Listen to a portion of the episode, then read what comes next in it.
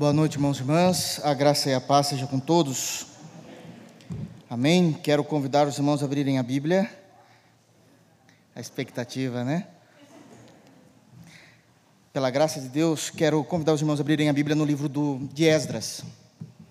Nós iremos começar uma série de exposições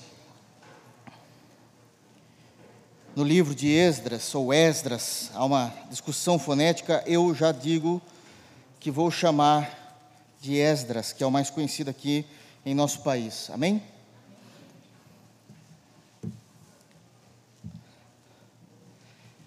Esdras, capítulo 1, 1. Nós iremos ler até o versículo. Vamos até o número 4, para não abusar. Esdras, capítulo 1, versos de 1 a 4. Grandes coisas o Senhor vai falar aos nossos corações e nos ensinar, amém? Só por curiosidade, alguém já teve a oportunidade de ouvir a exposição completa de Esdras? Com a graça de Deus terão, né? Amém? Todos abriram, é importantíssimo que todos leiam. Importantíssimo. Amém, irmãos? Palavras de Esdras, narrando os eventos históricos do retorno do povo de Deus depois dos 70 anos do cativeiro. Inspirados pelo Espírito Santo, ele vai trazer documentação importantíssima para que a gente possa compreender a nossa história. Quando eu digo a nossa história, eu não me refiro à nossa nacionalidade, porque nós não somos judeus, mas a nossa história como povo da aliança. Então, aqui está a nossa história. A nossa história. Amém, irmãos? Diz assim o texto: No primeiro ano de Ciro, rei da Pérsia, para que se cumprisse a palavra do Senhor por boca de Jeremias, despertou o Senhor o espírito de Ciro, rei da Pérsia, o qual fez passar pregão por todo o seu reino, como também por escrito, dizendo: Assim diz Ciro, rei da Pérsia: O Senhor, Deus dos céus, me deu todos os reinos da terra e me encarregou de lhe edificar uma casa em Jerusalém de Judá. Quem dentre vós é, de todo o seu povo, seja seu Deus com ele, e suba a Jerusalém de Judá e edifique a casa do Senhor, Deus de Israel. Ele é o Deus que habita em Jerusalém. Todo aquele que restar em alguns lugares em que habita, os homens desse lugar o ajudarão com prata, ouro, bens e gado, afora as dádivas voluntárias para a casa de Deus, a qual está em Jerusalém. Amém. Vamos orar? Feche teus olhos. Te damos graças, Senhor, por meio de Jesus Cristo, porque nós estamos reunidos como tua igreja, e isso é um privilégio. Obrigado porque o Senhor nos amou, derramou do teu Espírito Santo sobre nós, e esse ainda continua sendo nosso vívido pedido e oração. Derrame sobre nós o teu Espírito Santo. Nós precisamos do teu Espírito. Obrigado pelo amor com que o Senhor tem nos amado. Somos carentes desse amor diariamente. E obrigado, Pai, pela oportunidade que temos de nos reunir em Teu santo nome, em culto ao Senhor, em adoração e também ao ouvir a Tua palavra. É um privilégio, Pai. Ninguém aqui levantou as mãos para dizer que um dia já ouviu por completo a pregação desse tão precioso livro. E o Senhor tem nos dado no dia de hoje essa oportunidade e privilégio. Te damos graças e louvado seja o Teu nome por isso. Senhor, nos conduza em toda a exposição, nos conduza em cada capítulo, cada versículo, com temor, reverência, verdade, boa interpretação e aplicação, não somente aos ouvidos, à mente, mas que isso possa descer ao coração. Nos transforma a imagem de Cristo. Esse é o nosso desejo, Cristo é o nosso modelo e caminho. Nos ajuda, Pai, a sermos mais parecidos com Jesus. É assim que nós oramos, no santo nome do Senhor Jesus. Amém. Irmãos, ah, o motivo de eu escolher o livro de Esdras para compartilhar, expor, pregar aos irmãos, é que nós temos vindo de uma, nas terças-feiras, nós temos vindo de uma série de exposições proféticas. E, obviamente, quando a gente fala dos profetas, embora a distância dentro do Antigo Testamento esteja grande entre livros e livros, os profetas é a parte final do Antigo Testamento, a realidade é que eles cruzam os seus caminhos. Enquanto está acontecendo o período histórico de Esdras, está acontecendo o período profético de outros profetas, no caso aqui, é, principalmente de Ageu e de Zacarias, do qual nós já fizemos a exposição. Obviamente que vai existir aqui uma diferença na exposição desses livros. Quando nós fizemos a exposição seguido de Oséias, Ageu, Malaquias, Zacarias e Abacuque, o foco era de fato o ministério profético em que Deus, em algum momento da história, de acordo com o profeta em que nós pregamos, existia a exortação profética sobre o povo, apontando, seja aquilo que eles fizeram de correto e que agradava aos olhos de Deus, e por isso Deus vinha com a sua bênção, com o seu cuidado, trazendo sua proteção e sua provisão, tão grande salvação, ou, na maioria dos casos, a desobediência, a idolatria, a frieza espiritual. Então Deus levantava um profeta e o profeta iria, agora, em nome de Deus, realizar o juízo de Deus ou mostrar a misericórdia de Deus através da restauração do seu povo. Mas o foco era que no meio do que estava acontecendo, no meio do cenário que estava existindo, de acordo com cada livro profético, Deus fazia surgir, romper ali da terra um homem de Deus, e esse homem vinha trazer palavras específicas da parte de Deus ao povo. Então, essa era o tempo todo a dinâmica dos livros é, proféticos, porque o povo vivia, seja pelo bem, seja pelo mal, vivendo de forma piedosa, vivendo de forma ímpia, Deus levantava homens e ali orientava especificamente com a necessidade daquele momento, ou trazendo a justiça e seu juízo sobre aquele povo, que também é o povo da aliança, o, os nossos antepassados, naquilo que tange a fé em Jesus Cristo. Vai, vai ser diferente agora. Aqui o apelo maior ao livro não é o apelo profético. O apelo maior do livro é uma narrativa histórica. Quando nós falamos e pregamos sobre os profetas, o foco todo o personagem principal era de fato o profeta, onde ele estava agora orientando, guiando e profetizando para aquele povo, seja para o povo do norte, seja para o povo do sul, Deus estava ali falando através do profeta, explicando e em 90%, 90 das vezes exortando a igreja, porque ser Deus de um povo como a gente é muito difícil. A gente dá bastante trabalho. E Deus então precisava o tempo todo estar exortando o seu povo, exortando e trazendo o seu povo ao caminho. O protagonismo estava então com a pessoa a quem Deus usava, o tempo todo, mesmo que esse profeta, é, evidentemente, trouxesse palavras da parte de Deus, mas eram questões mais diretas, explicando o que estava de errado e trazendo ou a restauração e perdão ou juízo e punição. Então, essa é a dinâmica dos livros dos profetas. Agora nós estamos indo para uma outra esfera desse mesmo povo. Agora não é Deus rompendo, em algum momento da história, um homem de Deus para que ele pudesse falar ao seu povo. Deus vai estar narrando a história, como foi que aconteceu para que Deus tivesse que levantar profetas. Esdras é um desses livros da Bíblia que nós chamamos de livros históricos. A nossa história está aqui.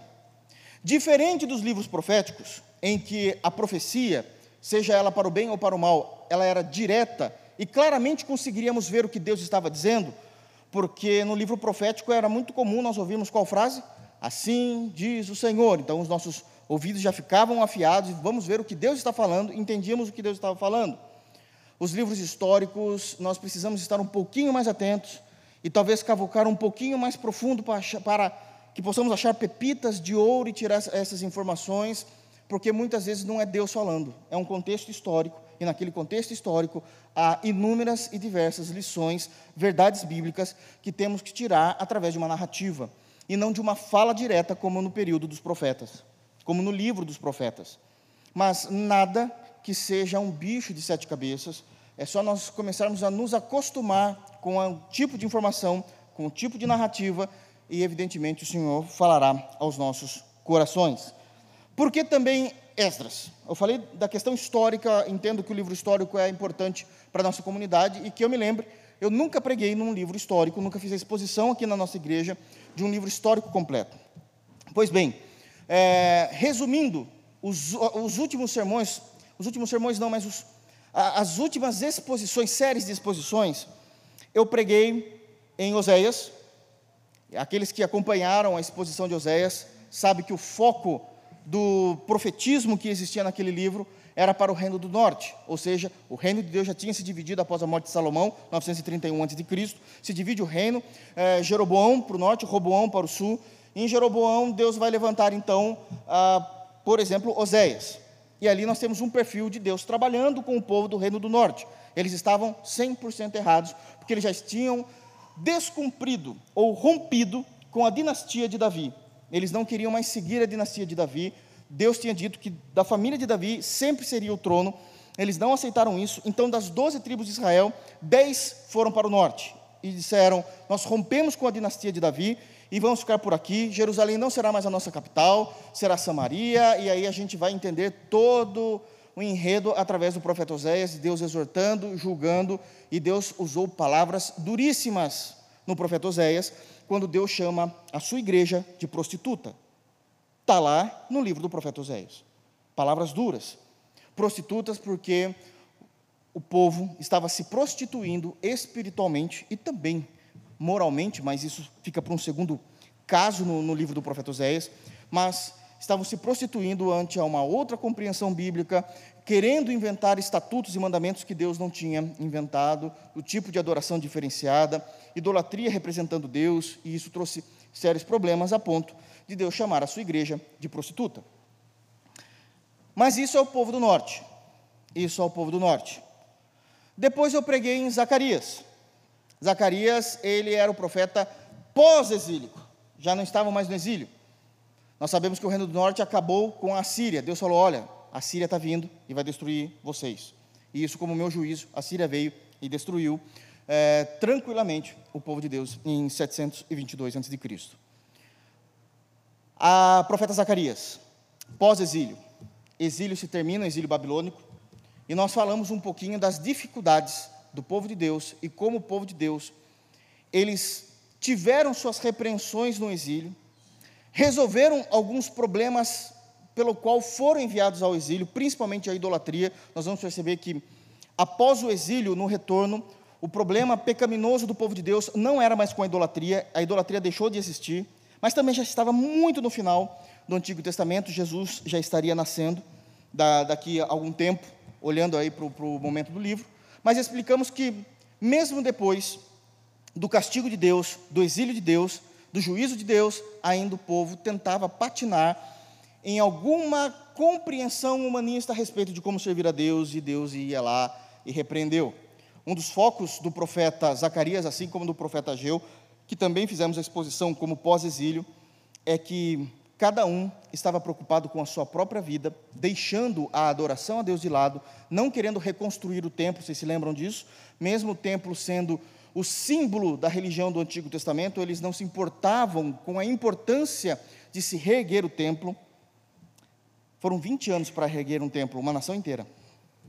Imagina uma cidade inteira reconstruir um templo bem menor do que o que foi destruído e demorar 20 anos.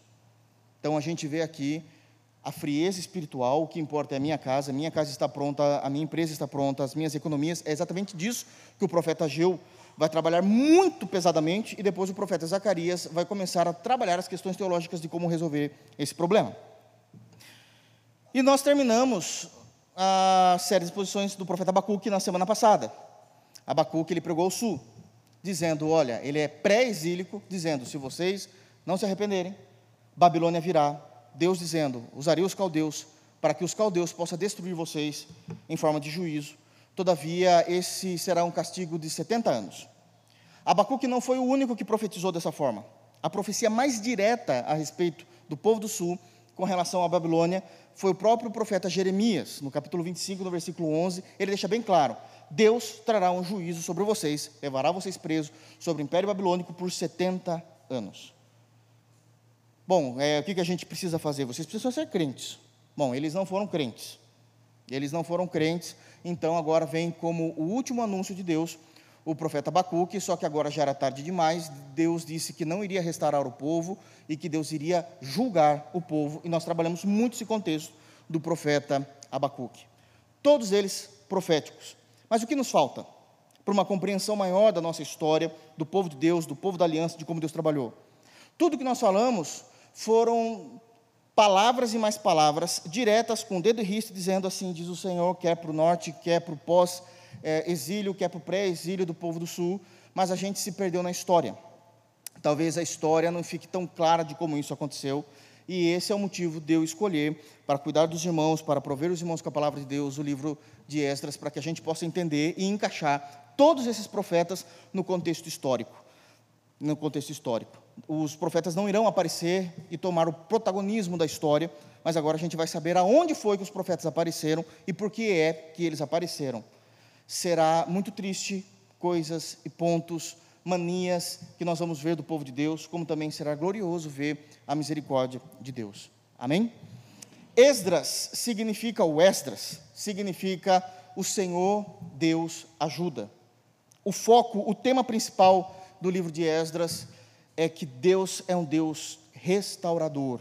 Ele restaura o seu povo e ele cumpre as suas promessas. Ele cumpre as suas promessas. O livro de Esdras é com certeza uma das maiores provas que nós temos de que aquilo que Deus falou, ele vai se atentar e vai cumprir. Então precisamos ficar muito atentos com todo esse cenário que estava acontecendo. Esdras, diferente de Abacuque, ele não estava sozinho naquele momento em que Abacuque estava nervoso, pelo contrário, Esdras, ele era um homem que ocupava uma posição importantíssima diante do povo. Enquanto que Abacuque, ele era um irmão, ele era um crente em Deus e que resolve orar a Deus, e naquele momento Deus o levanta como profeta, ah, Esdras ele já ocupava cargos importantíssimos. E ele aqui vai fazer uma dobradinha de cargos, o que é difícil de acontecer no Antigo Testamento. Esdras ele era sacerdote e escriba. Sacerdote por chamado, vocação de Deus, porque ele fazia parte da tribo de Levi, e por isso ele era sacerdote. Isso significa que, durante o dia, ele trabalhava no templo como açougueiro. Literalmente isso. Ele pegava os animais que traziam para que fossem pedido perdão da maneira como acontecia no templo. Era ele que molava, era ele que colocava no altar de sacrifícios, era ele que fazia toda aquela liturgia dos sacerdotes para que fosse cumprido exatamente a risca a lei de Moisés com relação ao perdão, com relação à ação de graças que poderiam trazer, algum pecado específico que poderiam ter cometido. Ele trabalhava durante o dia no templo. E à noite, agora por opção e não por vocação, ele era escriba. Ele vai amar a palavra de Deus de tal forma, nós vamos ver isso ainda no livro, lá no capítulo 7. Nós vamos perceber que ele vai claramente dizer que ele ama a palavra de Deus e que ele iria estudar o suficiente as Escrituras para que ele se tornasse um mestre e pudesse ensinar a palavra de Deus às pessoas é, da sua geração. Então, durante o dia, ele, por vocação de Deus, sendo levita, trabalhava no templo. Durante a noite, vai descansar, assistir Jornal Nacional. Ainda tem muita coisa para ser feita. Vou estudar, vou estudar, vou me preparar, vou me preparar para que eu possa servir ao povo agora, instruindo. Uma coisa é ele receber os animais durante o dia e praticar o seu ofício do qual ele era chamado e ele já sabia fazer isso. Outra coisa era ele ensinar por que, que deveria ser feito isso. Uma coisa é você conhecer, guardar para você e realizar o teu ofício. Outra coisa é você ter misericórdia do povo para que isso não se torne mecânico e ele vai ensinar o porquê deveria fazer isso. E para isso ele vai estudar muito, muito. Então ele era um homem muito bem visto, muito bem quisto na sua geração e na sua época. O livro se, devi, se divide em duas partes. O livro se divide em duas partes.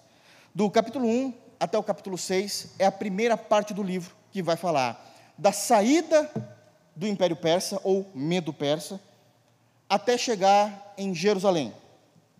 Capítulo 7 a capítulo 10 vai se falar da obra de Deus com o povo já em Jerusalém.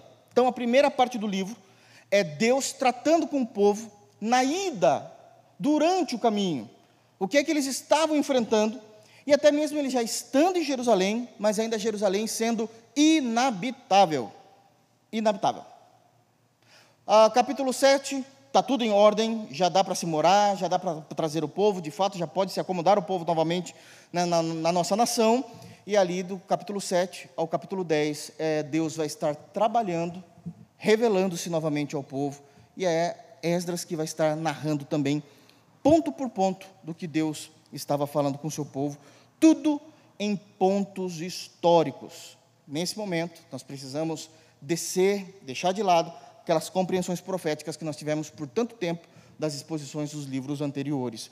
Então, aqui nós temos narrativas históricas narrando nossos erros, nossos acertos, nossas teimosias. Aliás, parece que Esdras não está falando do povo do Antigo Testamento, parece que Esdras está falando da gente. Amém, irmãos? Quem são os personagens principais desse livro? O próprio Esdras, Neemias, amigão de Esdras.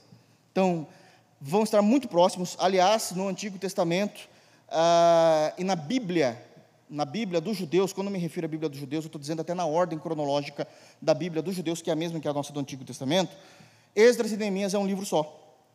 É um livro só. Então, são muito amigos, são muito próximos, é, mesmo vivendo em alguns momentos muito distantes por causa do ministério, mas são amigos. Neemias vai aparecer por aqui. Nós também vamos ver Ciro, uma pessoa importantíssima, já citada no primeiro versículo, Ciro como rei medo-persa, ou da Pérsia até então, Dário como o segundo rei, substituindo Ciro, vai aparecer nesse livro. Abra no capítulo 5, acho que vai ser interessante para nós, quando a gente chegar lá um dia. Olha quem que nós vamos conhecer no capítulo 5, ou rever agora com maior profundidade e conclusões mais teológicas, porque já sabemos o que eles falaram.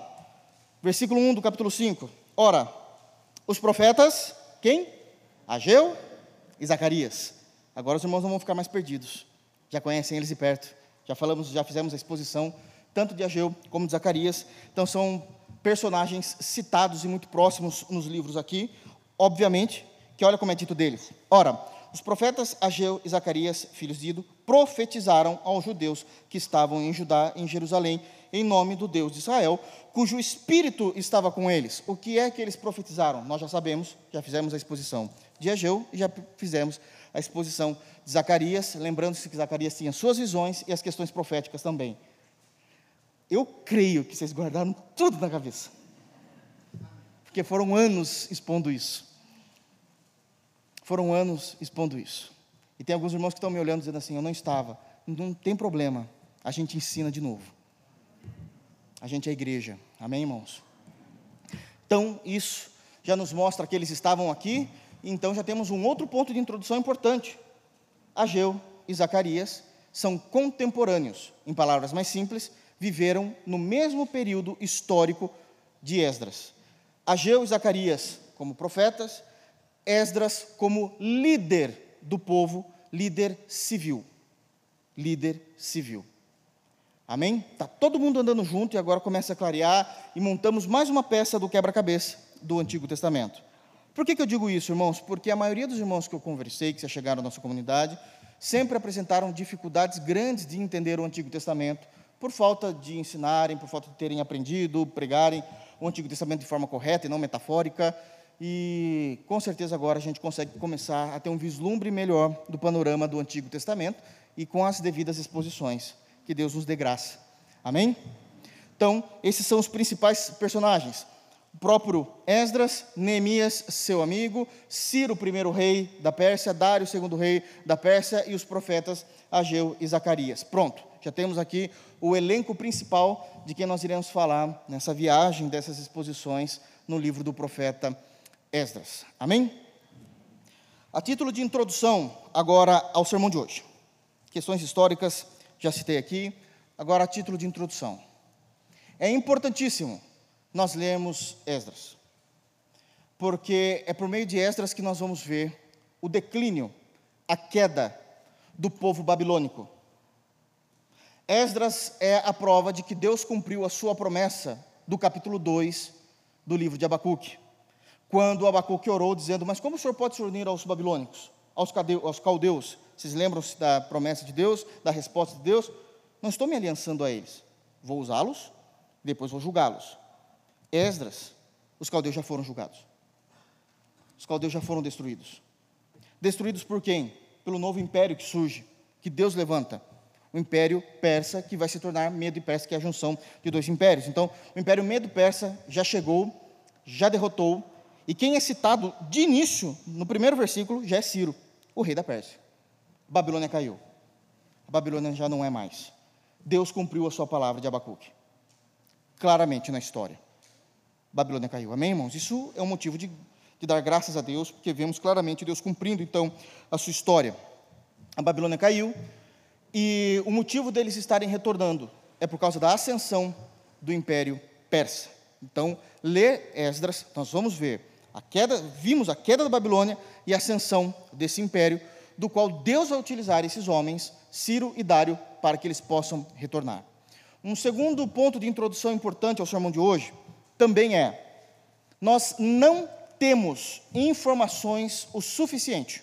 Nós não temos informações suficiente para sabermos se existia uma relação mais afetiva, mais refinada, mais íntima e mais próxima de Ciro e Dário com a fé judaica. Historicamente, não se tinha. Mas o fato deles terem sido citados pelo próprio Deus, há muitos anos antes deles nascerem, isso fez com que eles reconhecessem, ou foi a maneira que Deus utilizou para que eles pudessem reconhecer quem era o verdadeiro Deus. Quem era o verdadeiro Deus. Então, a maneira deles terem sido citados, isso muda todas as coisas. Eles foram citados, ficaram impactados, principalmente Ciro. Ciro foi citado nominalmente e é o único rei ímpio citado em profecia nominalmente no Antigo Testamento ou de toda a história do Antigo Testamento por Deus, fazendo com que ele de fato fosse reconhecido como alguém a quem Deus usaria. Então quero que os irmãos abram, por favor, no livro de Isaías, capítulo 44. Nós vamos andar em Isaías um pouquinho, deixa marcado aí, próximo do 44, que depois a gente vai para outro capítulo. Não agora, mas daqui a pouco. Então, em Isaías 44, o último versículo, 28. Deus cita nominalmente. Então já entendemos aqui que Isaías é um profeta que viveu o exílio. Se ele está profetizando Ciro, não é pós-exílio. Eu preciso que os irmãos tenham esse raciocínio, irmãos. Amém? Se 2 mais 2 é 4, 2 mais 3 é 5, é uma questão óbvia.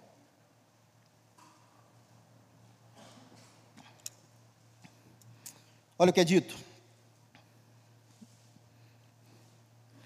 versículo 28, capítulo 44 do profeta Isaías. Que digo de Ciro: Ele é meu pastor e cumprirá tudo o que me apraz. Que digo também de Jerusalém será edificada e do templo será fundado. Então a existência do rei persa Ciro está totalmente ligado à restauração, ao término do juízo de Deus dos 70 anos e era ele que iria liberar o povo para retornar a Jerusalém. Isso está sendo profetizado há 300 anos antes dele nascer. 300 anos antes dele nascer. Ele continua no capítulo 45, versículo 1. Ciro, possivelmente está aí na sua Bíblia, Ciro, o libertador de Israel. Assim diz o Senhor ao seu ungido, ele chama Ciro de ungido, foi ele quem eu escolhi para essa determinada função, para essa determinada obra, ação. A Ciro, a quem tomo pela mão direita para abater as nações, quem são essas nações? Várias, inclusive Babilônia, ante a sua face, Deus está dizendo que ajudaria o império medo-persa a se levantar para que o império medo-persa cumprisse o propósito e o decreto de Deus. Ele usa homens do jeito que ele quer, ele usa e molda a história do jeito que ele decidiu moldar e usar. Isso tem que ficar muito claro, irmãos.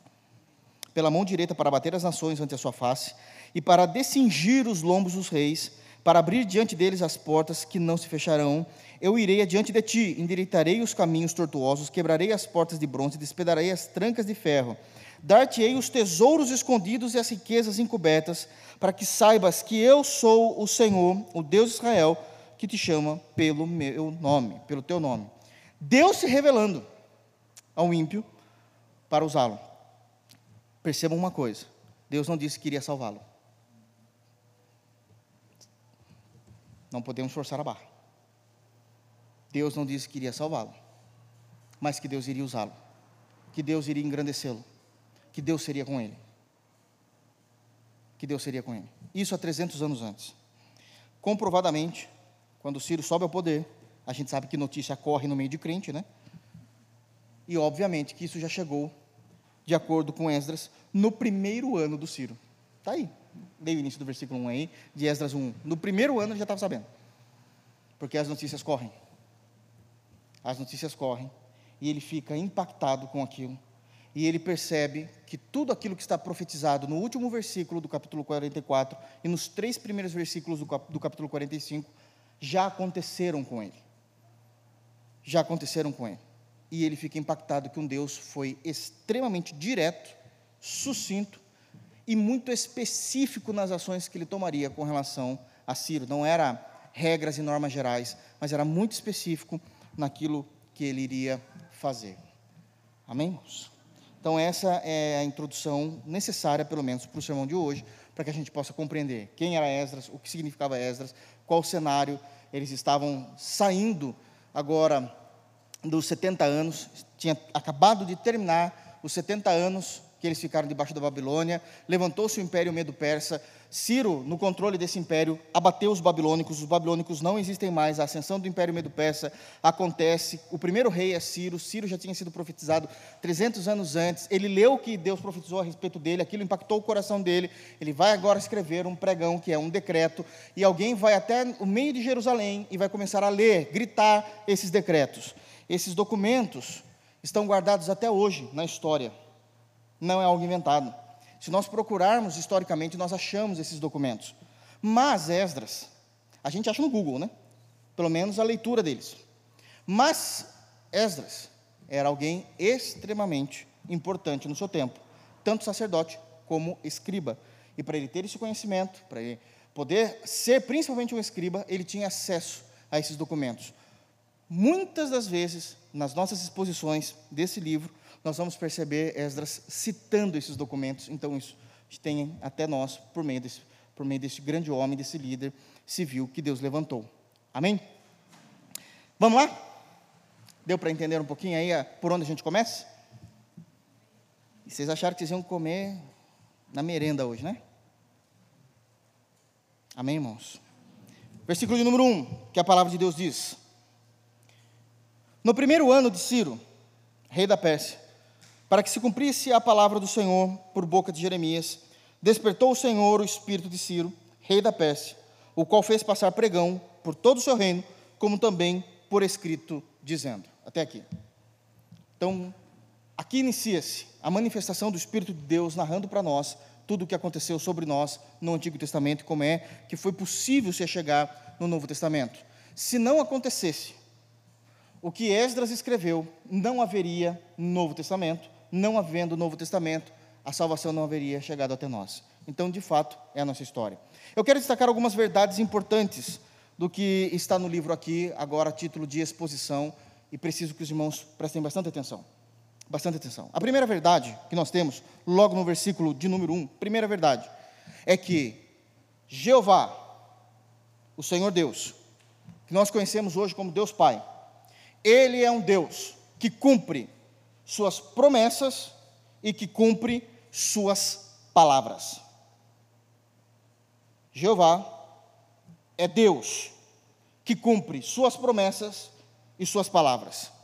Se existe um livro que necessariamente, deixa eu melhorar a palavra aqui para vocês entendam melhor, que obrigatoriamente precisava haver no Antigo Testamento, é Esdras e Neemias.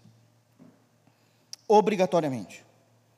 Porque esses livros são cumprimento do que Deus faria com o seu povo depois dos 70 anos. Os Salmos, maravilhoso é o livro, o Saltério, mas não existe um único texto da Bíblia que obrigue a existência de Salmos. Salmos é a graça de Deus. Provérbios, não existe um único livro, um único texto das Escrituras que obrigasse Deus a inspirar Salomão a escrever Provérbios. Não existe nenhum texto das Escrituras que obrigasse o Senhor a trazer uma fonte de informações e de história sobre como ele criou todas as coisas, criou a raça e a aliança com o seu povo, trouxe os seus primeiros juízos, como o livro de Gênesis. Mas Esdras e Neemias, isso era compromisso de Deus, porque Deus precisava dizer como foi a conclusão de toda a história. E Deus, ele vem cumprir então as suas promessas e as suas palavras. E aqui existe uma diferença que precisamos entender. Porque é exatamente isso que diz no primeiro versículo, logo no início. No primeiro ano de Sírio, rei da Pérsia, para que se cumprisse a palavra do Senhor por boca de Jeremias. Ele está então trazendo à memória a profecia de Jeremias que eu já citei aos irmãos na introdução, Jeremias 25, 11, onde é dito que Deus traria juízo sobre o reino do sul por meio da ação dos babilônicos por 70 anos. Terminou 70 anos, e agora, Deus? Então eu estou me movimentando, estou me manifestando, me revelando para dizer que eu não dormi. 70 anos foram completados, vocês serão livres. Eu cumpro as minhas promessas. Todas as promessas que Deus fez aos homens, aos seus, ao povo da aliança. Posso dar um exemplo dela? Um, um exemplo simples que ele fez ao povo da aliança. Talvez uma das mais conhecidas do Antigo Testamento. Quando ele fala em Gênesis 12, chamando Abraão para fora da sua família e dizendo que em Abraão seria bendito todas as famílias da terra. Ele vai cumprir isso à risca. Todas as promessas que ele fez a ele mesmo diante dos homens. Em Gênesis, a partir do capítulo 11, indo quase para o capítulo 12, mas ainda no capítulo 11, ele vai fazer uma promessa, um juramento para ele mesmo, dizendo: Eu nunca mais destruirei a terra com dilúvio. E assim Deus tem permanecido até hoje. Mas também existem declarações da parte de Deus que não são promessas. Promessas é prometer algo. Alguém ou a si mesmo. Outras coisas são afirmativas. É o que eu disse. Deus, ele cumpre suas promessas e suas palavras, declarações afirmativas. Eu queria que os irmãos abrissem novamente em Isaías. Eu amo esse texto e por isso eu quero que os irmãos leiam novamente, para que fique muito clara a soberania de Deus no livro. Isaías 46, versículo 10, é extremamente importante para entendermos quem é Deus. Aliás, versículo 9 e 10. É uma declaração e Deus também a cumpre. Promessas é aquilo que ele endereça a alguém ou a si mesmo. Declarações é aquilo que ele afirma que ele é. Promessas é o que eu realizarei ou não realizarei. Afirmativas é aquilo que Deus diz que ele é.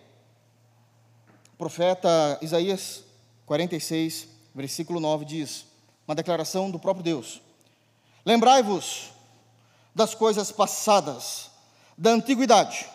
Bom, lembrar do quê? E aqui ele explica: que eu sou Deus e não há outro. Eu sou Deus e não há outro semelhante a mim.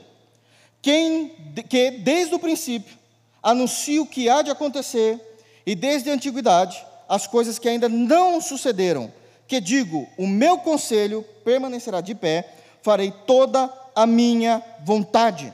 Quer continuar? 11.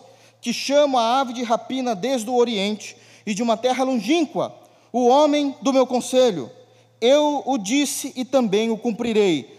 Tomei esse propósito, também o executarei. Declarações de quem Deus é. Eu trabalho e acho assim.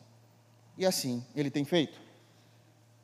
Para todo crente em Deus, crente da nova aliança, crente em Jesus, precisamos ter algo claro em nossa mente. Toda promessa de Deus, ou toda declaração de Deus, tem o mesmo peso diante do Senhor. Toda promessa e toda declaração de Deus, toda afirmativa de Deus, tem o mesmo peso para Deus e tem o mesmo peso para nós. Nós compreendemos com o mesmo peso com o mesmo peso. Qual peso, pastor? Primeiro, o peso da imutabilidade. As promessas de Deus não falham, porque Deus não muda, mas as declarações de Deus são perpétuas, porque Deus não muda. Tanto as promessas como as declarações passam pelo caráter da imutabilidade de Deus. Esse é um peso que precisa ficar muito claro para nós.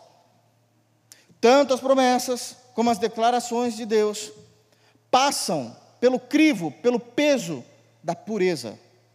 Nada daquilo que Deus prometeu, ou nada daquilo que Deus declarou, flerta, flerta com o pecado ou com o mal. É extremamente puro, com ausência de pecaminosidade e maldade, de impurezas. Todas as promessas de Deus e todas as afirmativas de Deus têm o mesmo caráter, tanto de peso de imutabilidade como de peso de pureza. Todas as promessas de Deus, todas as afirmativas de Deus passam pelo, pelo caráter da santidade. Mas a pureza não é a mesma coisa? Não. Pureza é a ausência do mal, daquilo que é puro. Santidade é o caráter do próprio Deus. A santidade é o caráter do próprio Deus. Tanto as suas promessas, como as suas afirmativas, ou suas declarações, ou suas palavras, passam pelo crivo de que isso sai do caráter santo do próprio Deus. Por último, tanto as promessas de Deus, como as afirmativas de Deus, são eternos. São eternos. São eternos. Podemos os assegurar para sempre. Podemos os assegurar para sempre. Então isso já começa a demonstrar claramente. Primeira lição, logo no início. No primeiro ano de Ciro, rei da Pérsia, para que se cumprisse a palavra do Senhor por, pela boca de Jeremias. A preocupação de Deus é: eu sou Deus que cumpre as minhas promessas e as minhas palavras. Creiam em mim, descansem em mim. É uma revelação notória do que ele está fazendo aqui. De início já vemos o objetivo do livro: mostrar que Deus cumpriu tudo aquilo que ele falou ao profeta Oséias, mostrar que Deus cumpriu tudo aquilo que ele falou ao profeta Ageu, tudo aquilo que ele falou ao profeta Zacarias, tudo aquilo que ele falou e revelou em oração ao profeta Abacuque. Segunda verdade, ainda no versículo 1, no primeiro ano de Ciro, rei da Pérsia, para que se cumprisse a palavra do Senhor por boca de Jeremias, despertou o Senhor o espírito de Ciro, rei da Pérsia, o qual fez passar pregão por todo o seu reino, como também por escrito, dizendo: A segunda verdade que nós temos aqui, se a primeira é que Jeová é Deus que cumpre suas promessas e suas palavras, em segundo lugar, Jeová é o Deus que desperta e move corações. Jeová é o Deus que desperta e move corações. Olha o texto despertou o Senhor o espírito de Ciro, rei da Pérsia, o qual fez passar pregão por todo o seu reino. Por todo o seu reino. É ele que move a história. É ele que se move usando, de acordo com seus decretos, todos os reis, todos os príncipes, os grandes homens, mas aqueles também que são esquecidos. Deus, Jeová, é aquele que moveu e despertou o coração de Ciro, o grande rei da Pérsia, o grande dominador que destruiu o império babilônico. Mas Jeová é o Deus que despertou o coração de Elias, o tisbita. Não sabemos de onde ele veio, de onde ele morava, quem era sua família, o que ele fazia, quem são seus pais. Simplesmente, em 1 de Reis, capítulo 17, quando tudo estava na negritude do pecado, é dito: E apareceu no deserto um homem de Tesbita, chamado Elias. E ele mudou a história de Israel. Ele trabalha no coração dos nobres e dos grandes, como daquele daqueles que a gente nem imagina que existe. Deus está conduzindo os passos, a voz e o ministério destes. Deus é um Deus que desperta e move corações. Eu quero ler um outro texto com os irmãos agora no profeta Daniel. E também vou bater muito nesse texto para que a gente possa entender a soberania de Deus nesses pontos importantes para que a gente possa compreender. Daniel, capítulo 4, versículo 34 e 35. Eu iria ler só o 35, mas o 34 trará mais glória a Deus, porque quem está falando nesse momento do texto era até então o rei da Babilônia, que caiu, Nabucodonosor. Nabucodonosor quis contender contra Deus, fez aquilo que era mal diante de Deus, pegou os utensílios sagrados, brincou com Deus, pegou aquilo que eram objetos considerados no Antigo Testamento como sagrados e leva para uma noite de orgia. E ele leva para uma noite de orgia.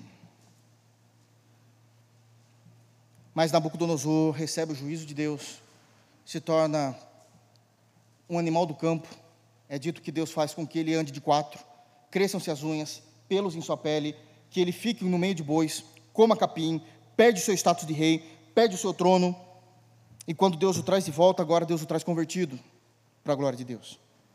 E quando Deus o traz convertido, ele diz o seguinte: 34. Daniel 4, 34. Mas ao fim daqueles dias, eu, Nabucodonosor, levantei os olhos ao céu, tornou-me a vir o entendimento, ele deixou de ser aquele animal bestial, e eu bendisse o Altíssimo, e louvei, e glorifiquei ao que vive para sempre, cujo domínio é sempre eterno, cujo reino é de geração em geração. Aí agora ele faz uma afirmativa a respeito de Deus. 35. A todos os moradores da terra são por eles reputados em nada Deus olha para os moradores, para os habitantes da terra, quando ele se compara quem nós somos como criatura, nós não somos absolutamente nada. Somos alvos do amor de Deus, mas quando comparamos criador e criatura, não somos absolutamente nada, diz o texto. E segundo a sua vontade, a vontade de Deus, ele opera. A ideia de operar é ele age, ele governa, ele decide o que ele fará com os exércitos dos céus e com os moradores da terra. O governo soberano de Deus é com o reino espiritual e com o reino físico. Ele faz o que ele deseja, o que ele quer. Ele opera, ele age, ele manipula corações para que os seus decretos sejam cumpridos.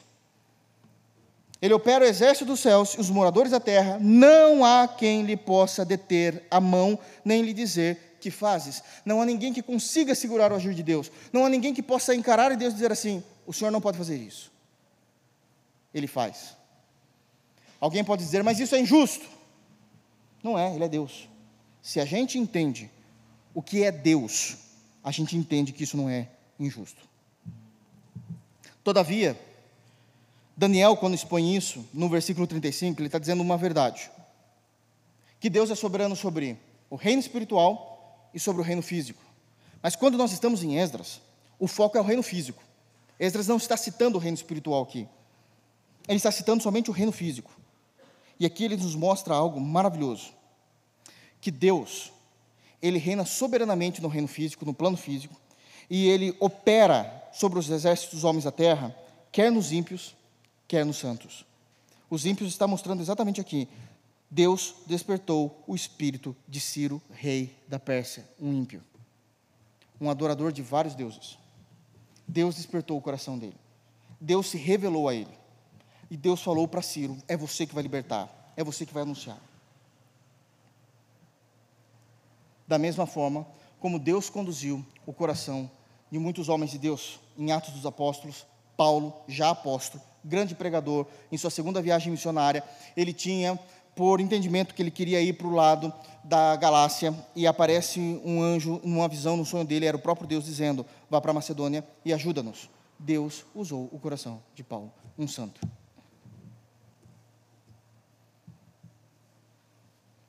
Nem um amém. Impressionante. Eu fico bobo com isso, irmãos. Eu fico. Realmente eu fico obliterado pela grandeza do nosso Deus. E espero que o coração de vocês fervilhem com esse poder que a Bíblia mostra a respeito do nosso Deus. Isso deve nos deixar de, de chão, de joelhos no chão. Então é isso que ele faz. Ele foi e despertou o coração de Ciro e começou a mover o coração de Ciro a ponto de fazer com que Ciro passasse um pregão por todo o seu reino, como também por escrito, dizendo. Versículo 2, vamos lá, a gente tem um tempinho ainda. Aqui é o pregão, aqui é o documento oficial. Primeiro documento de mais ou menos sete documentos oficiais que nós temos nesse livro. Assim diz Ciro, rei da Pérsia: O Senhor, Deus dos céus, me deu todos os reinos da terra e me encarregou de lhe edificar uma casa em Jerusalém de Judá. Até aqui. Terceira verdade que nós temos no sermão de hoje. Agora olhando para o versículo de número 2. Terceira verdade. Conhecer o nome de Deus, Jeová, define quem é Deus. Parece uma coisa boba, mas isso faz toda a diferença.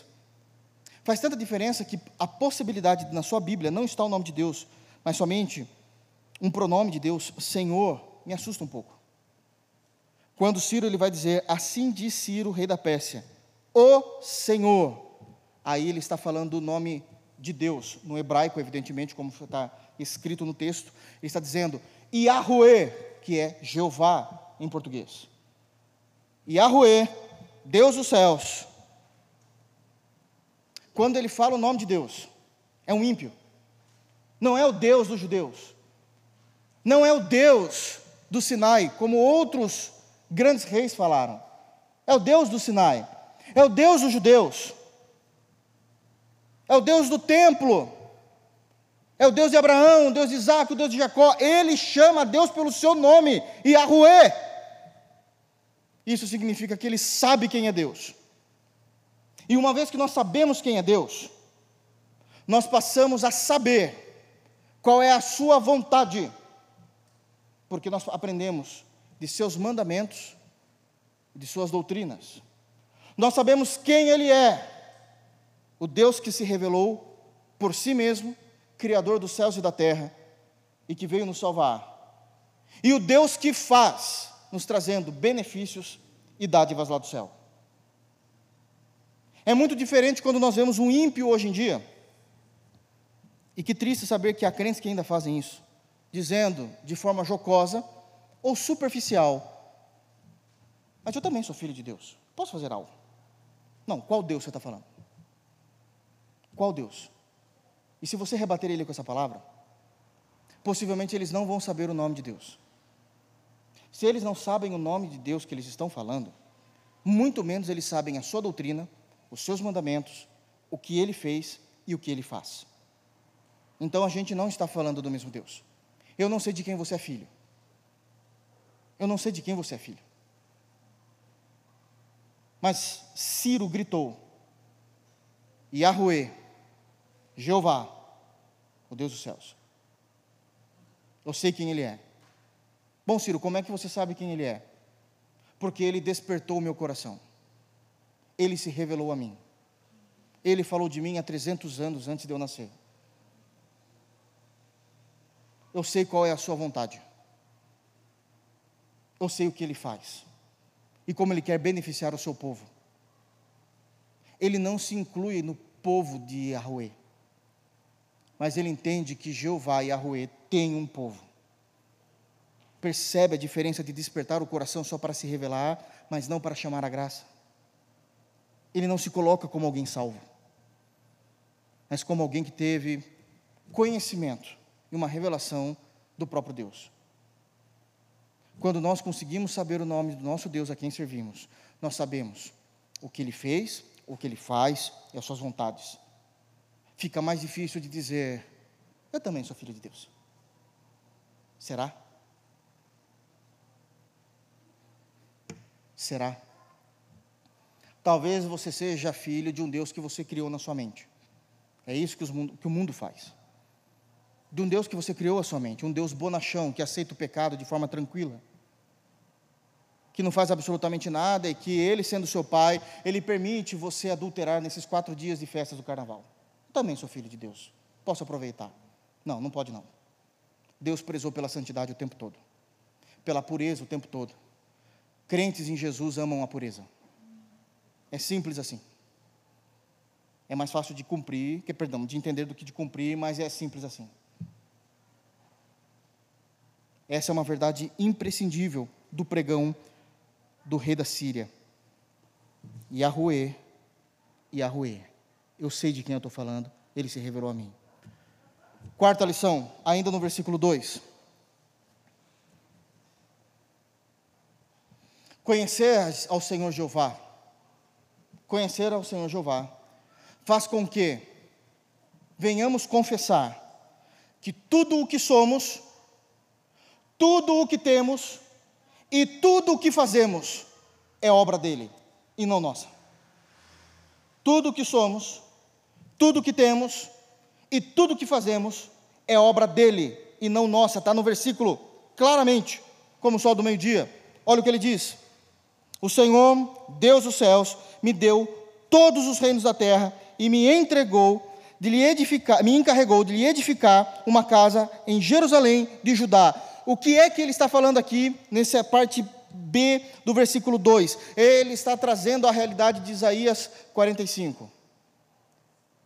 Deus me deu os reinos. Quem conhece o nome do Senhor sabe que tudo o que eu tenho vem dele. Deus me deu todos os reinos. Ele está trazendo o que tinha sido profetizado há 300 anos atrás. Ele não levanta o seu braço e o seu próprio nome para receber glória. Ele me deu o que eu tenho. Ele me deu os reinos. Pessoas que conhecem Deus, o Deus verdadeiro, sabem que também tudo o que somos é obra dele. Se ele me deu todos os reinos, logo foi Deus que me fez rei. Eu não sou rei por mérito, não sou rei por dinastia, seguindo a morte e a sucessão de tronos, a morte do rei anterior e a sucessão do trono. Foi Deus que me colocou aqui. Ah, como é que você sabe disso, Ciro? Porque ele falou de mim há 300 anos atrás. E ele despertou o meu coração. É algo que você não entende. É isso que ele falava aos demais da Pérsia. Você não entende. Mas eu sei do que eu estou falando. Tudo que eu tenho, tudo que sou, e tudo o que eu faço é obra de Deus. Ele termina o versículo 2 dizendo: Ele me encarregou de lhe edificar uma casa em Jerusalém de Judá. Eu só tenho reino porque Deus me deu. Eu só sou rei porque Deus me colocou no trono. E agora Ele me deu uma obra grandiosa para realizar isso é obra dele. Sou eu, o princípio da restauração do povo dele.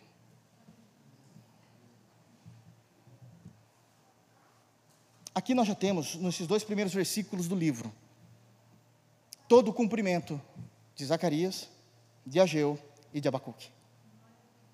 Era necessário existir esse livro. Historicamente, isso está acontecendo. Historicamente, isso está acontecendo.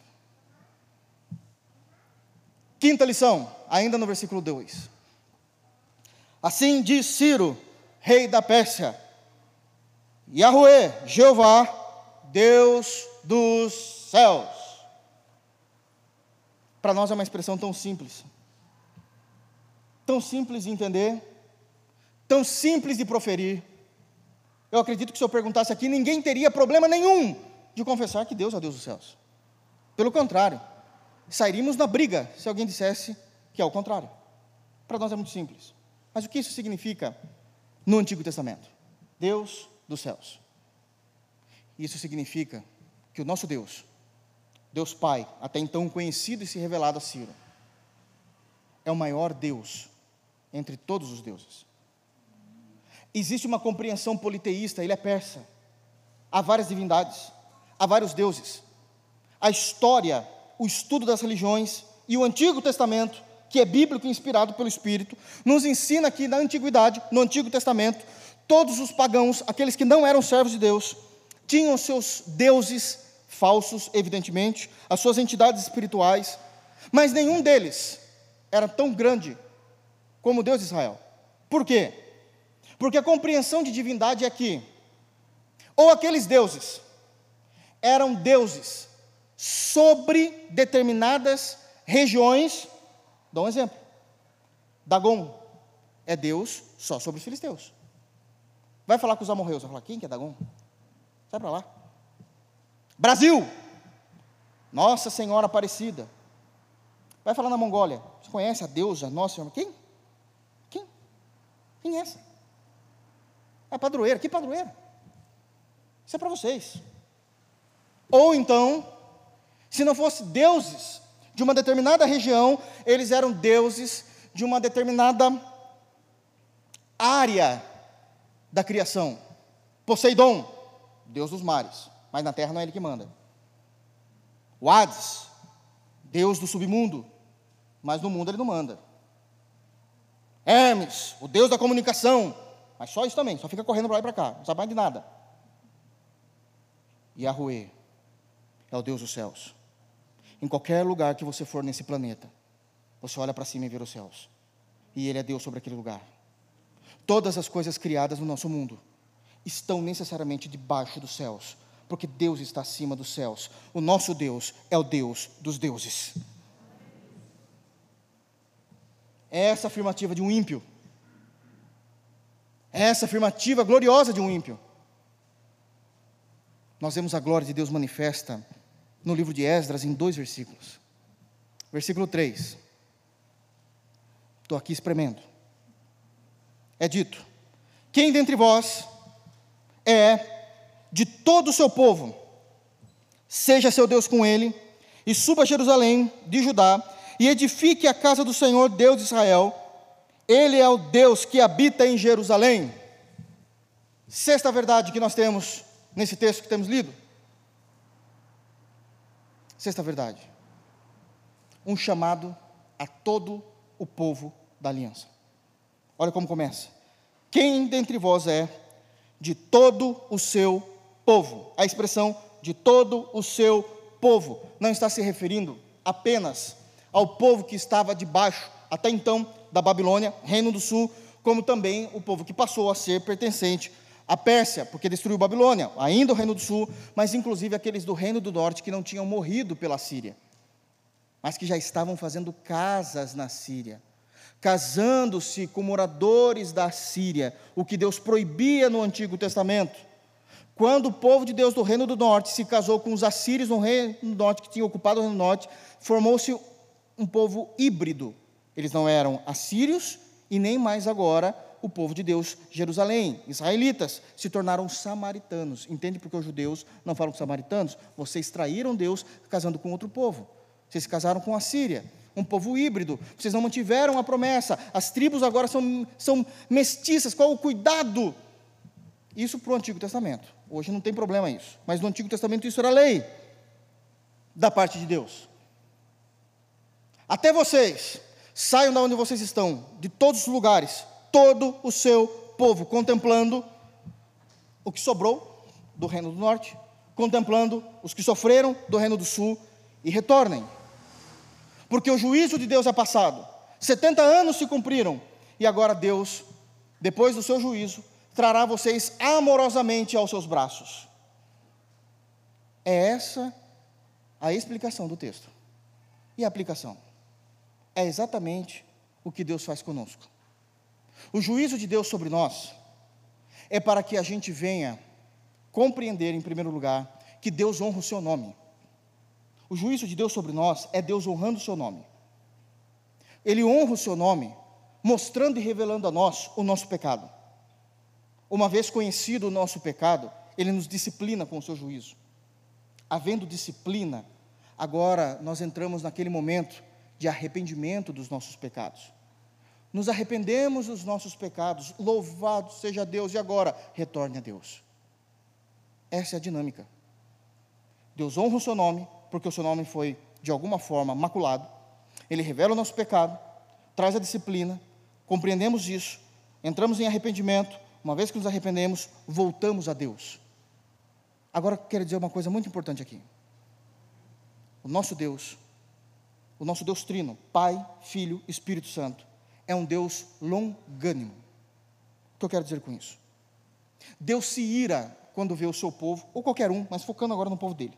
Deus se ira quando vê o seu povo cometendo pecados e delitos, mas por ser longânimo, ele não aplica de imediato o seu juízo sobre nós. Essa é a longanimidade de Deus. Ele poderia, mas ele não aplica o seu juízo imediatamente sobre nós, na esperança de que por nós mesmos, por conhecimento da tua palavra e auxílio do Espírito Santo, venhamos reconhecer nosso pecado, honrarmos a Deus, nos arrependemos e voltarmos para Ele. Todavia, o juízo de Deus às vezes é necessário. Por quê? Vemos onde estamos pecando, gostamos do nosso pecado, continuamos no nosso pecado e ainda falamos: Deus não está fazendo nada. E o juízo vem. Então, o juízo também tem uma outra compreensão teológica para a nossa vida. Se Deus é longânimo, tardio em irar-se e aplicar o seu juízo com os crentes. E ainda assim, existe o juízo de Deus em nossas vidas. O juízo de Deus não deve só apenas revelar o pecado e trazer arrependimento. O juízo de Deus deve trazer uma profunda humilhação na nossa vida, porque é sinal que Deus foi longânimo conosco e ainda assim nós usamos a longanimidade de Deus para continuar pecando. Isso mostra o quão terríveis nós somos. Todas as vezes que você perceber que você está sofrendo a ação do juízo de Deus, você não é coitadinho. Deus foi longânimo com você. Mas você aproveitou da paciência de Deus para continuar no seu erro. Que você possa ser humilhado. Que eu possa ser humilhado pelo juízo de Deus. Para que possamos de fato ter arrependimento e voltarmos ao Senhor. Voltarmos ao Senhor. Isso é extremamente importante. Isso é extremamente importante. Em sétimo lugar, quem dentre vós, de todo o seu povo, seja Deus com ele, e suba a Jerusalém de Judá e edifique a casa do Senhor, Deus de Israel. Ele é o Deus que habita em Jerusalém. Em sétimo lugar. Uma honesta honra de, de Ciro. Isso aqui é muito importante, eu preciso falar. Nós percebemos aqui uma honesta honra no caráter de Ciro. Perceba o que ele diz. De todo o seu povo, seja seu Deus com ele, e suba a Jerusalém de Judá e edifique a casa do Senhor. Ele é rei. Mas perceba que Ciro não está ordenando o retorno. Ele está comunicando o retorno. Suba. Não sou eu que estou mandando. Eu só estou comunicando. Perceba que Ciro não está ordenando a libertação dos 70 anos do povo de Deus. Ele está comunicando a libertação que já aconteceu por Deus. Perceba que Ciro não está trazendo para ele a honra e a glória de Deus. Ele só está comunicando que quem tomou tão maravilhosa decisão foi Deus. Isso é, um, é uma honestidade e honra que nos falta. O que é que Ciro está nos ensinando aqui? que nós não pegamos nada para nós que de fato não seja nosso. Nós não tomamos as riquezas dos outros falando que é nossa. O que é do outro é outro. O que é nosso é nosso. Mas não é só riquezas. Eu também não tomo para mim a honra do outro. Se é a honra do outro, eu só comunico. Ele é honrado. Não tomo para mim a honra que não é minha. Se a glória é do outro, daquilo que ele fez, daquilo que ele realizou, daquilo que ele decidiu, a glória é dele. Eu não tomo essa glória para mim. Isso é feio. Isso é maldade. Isso é leviano. E isso depõe. Você deixa de ser visto como verdadeiro. Você deixa de ser visto como alguém honesto você deixa de ser visto como alguém que de fato realiza as coisas, mas rouba as coisas. Isso depõe. Isso nos depõe. E aqui ele nos ensina algo maravilhoso. Ele está dizendo exatamente isso. Quem dentre vós é, de todo o seu povo, seja Deus com ele, e suba para Jerusalém. O decreto dele não é uma ordenança, é só um aviso. Quem fez foi Deus. A libertação é de Deus, a honra é de Deus, a glória é de Deus. Que Deus nos abençoe, irmãos. Estourou meu tempo. Que Deus nos abençoe e nos guarde, para que possamos, nas narrativas do Antigo Testamento, por meio do Espírito Santo, achar pepitas de ouro preciosas para o nosso aprendizado e saber qual era a visão de fato daquilo que Esdras estava escrevendo. Que nós possamos reconhecer o nosso Deus como um Deus que não volta atrás, claramente, notoriamente está no texto.